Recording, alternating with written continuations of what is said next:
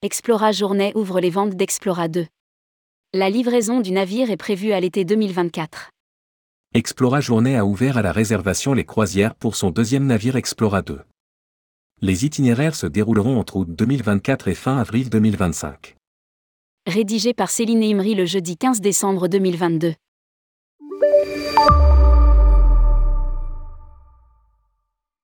Explora Journée, groupe MSC, a ouvert à la réservation les itinéraires de l'année inaugurale de son deuxième paquebot, Explora 2, dont la livraison est prévue à l'été 2024.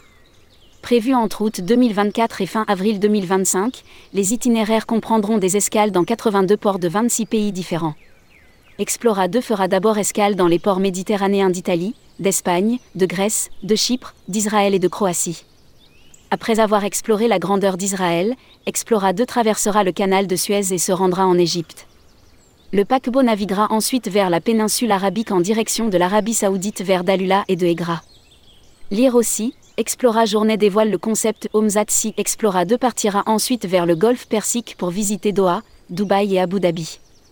Le navire atteindra ensuite l'aile côte indienne pour visiter les forêts des Ghats occidentaux, les plages de Goa à l'arrière-pays de l'état du Kerala au sud de Cochin, ainsi que Bombay.